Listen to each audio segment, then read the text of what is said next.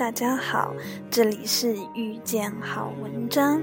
今天我为大家带来的文章来自于 Maggie 小姐，那些与爱情有关的经历。我从小就是个乖乖女，所以当父母跟我说学习为重，不要早恋时，我点头应承，也没有想过反抗。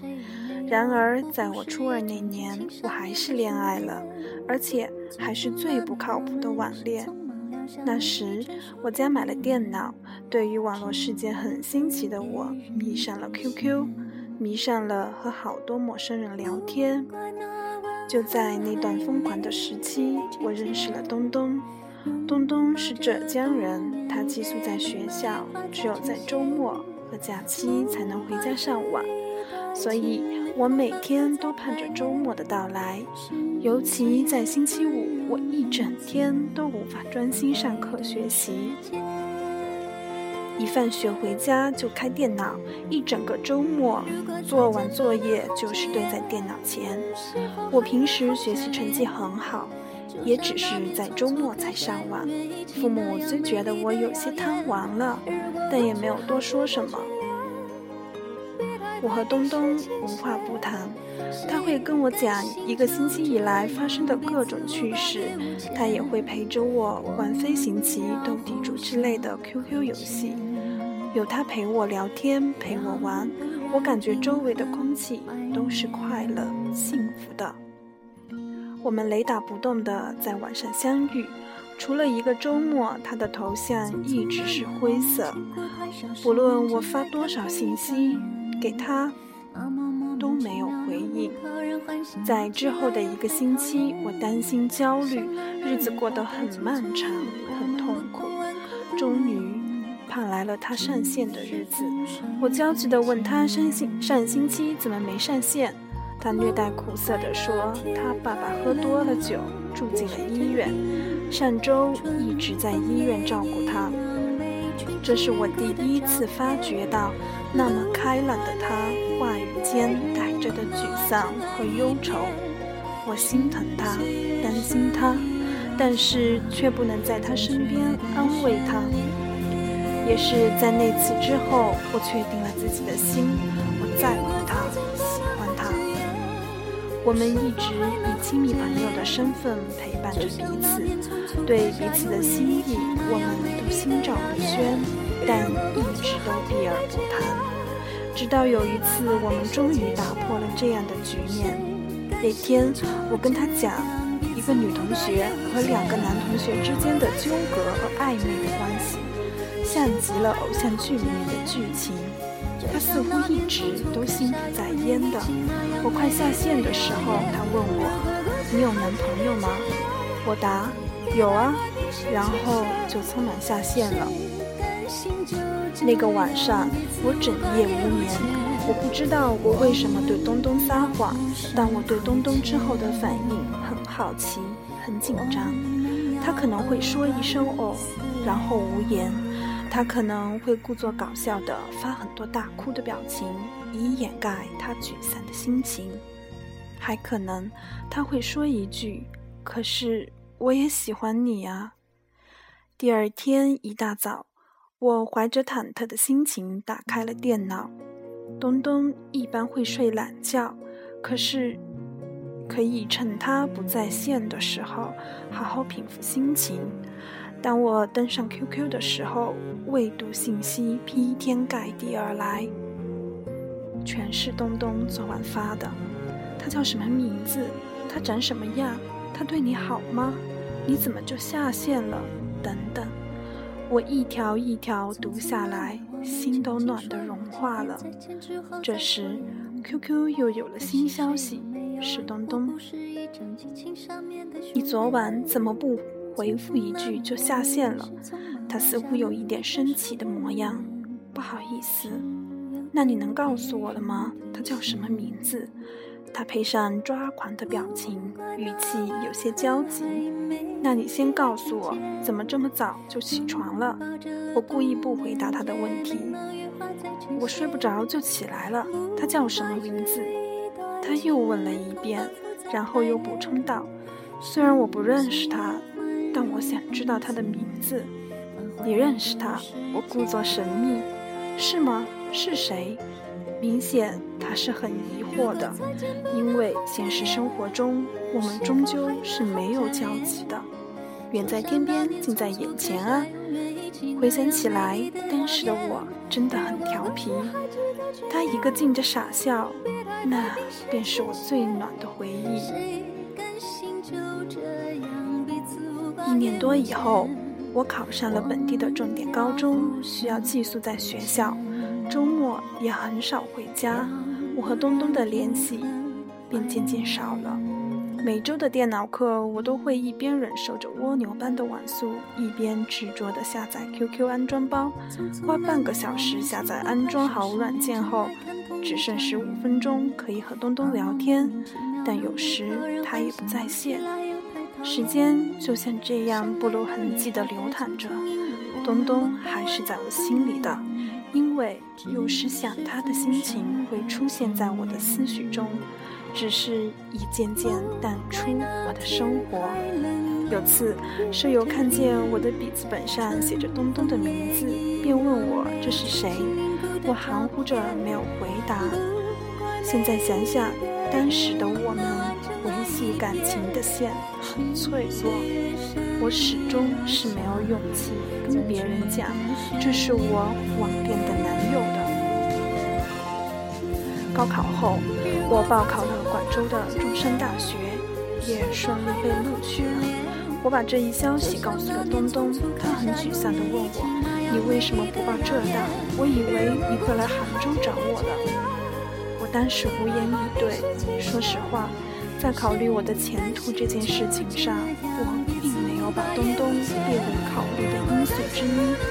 他转而安慰我：“上了大学，你的生活就自由了，我们还可以像以前一样在网上聊天的。”上了大学之后，我确实自由了很多，但也有繁重的功课要做。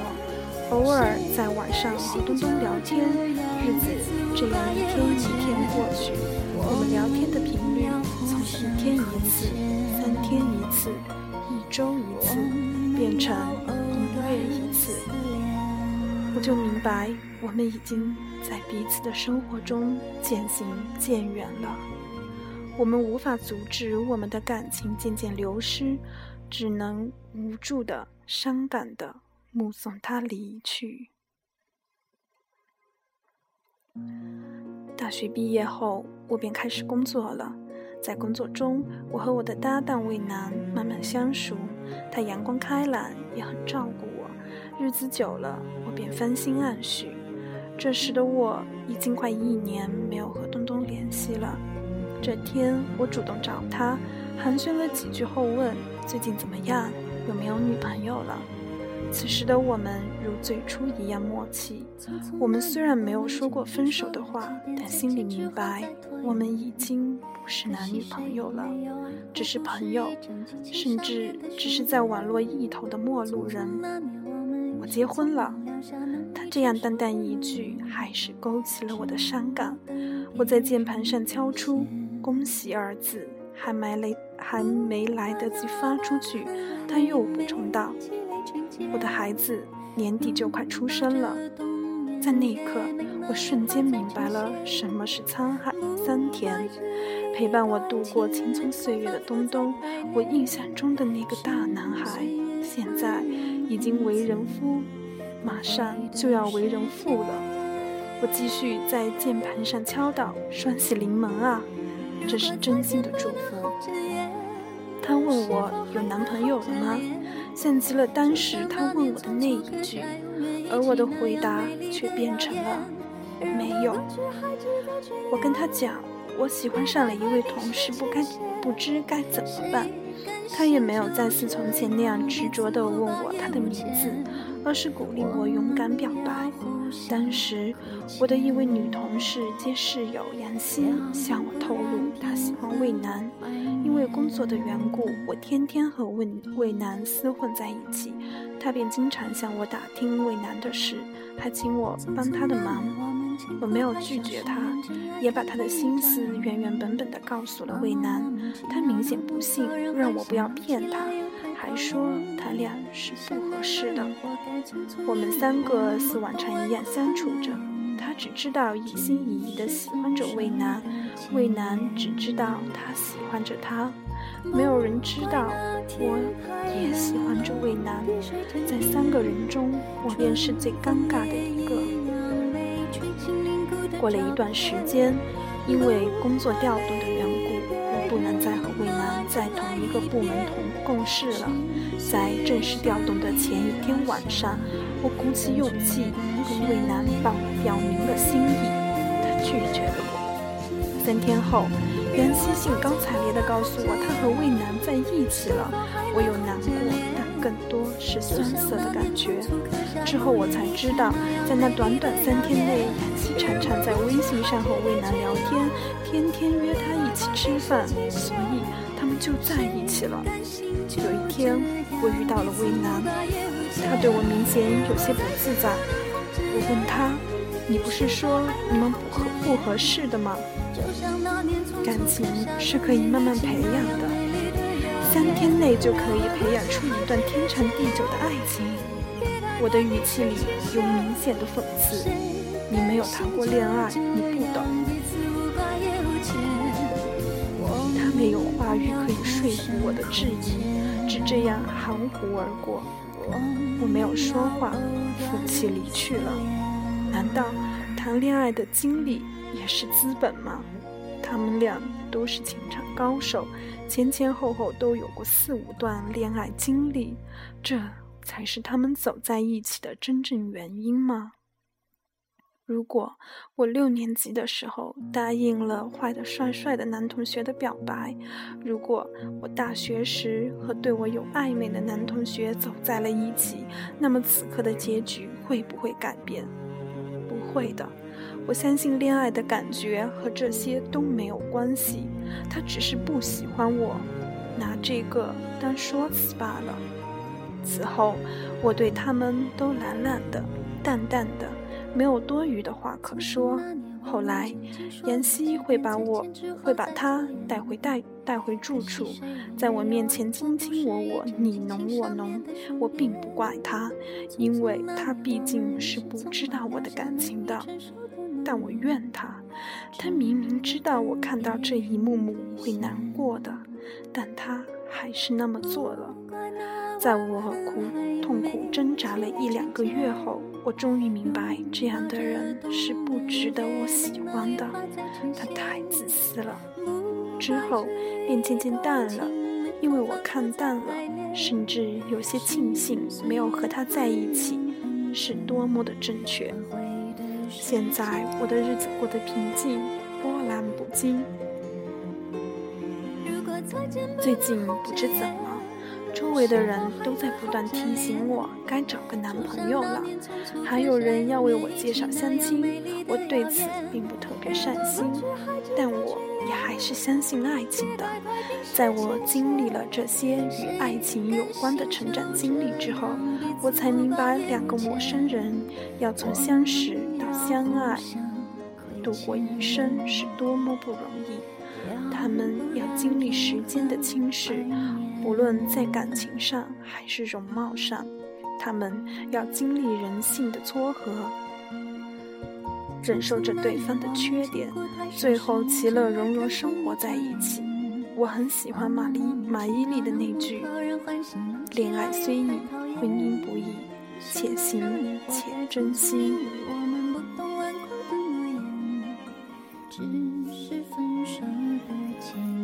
今天的分享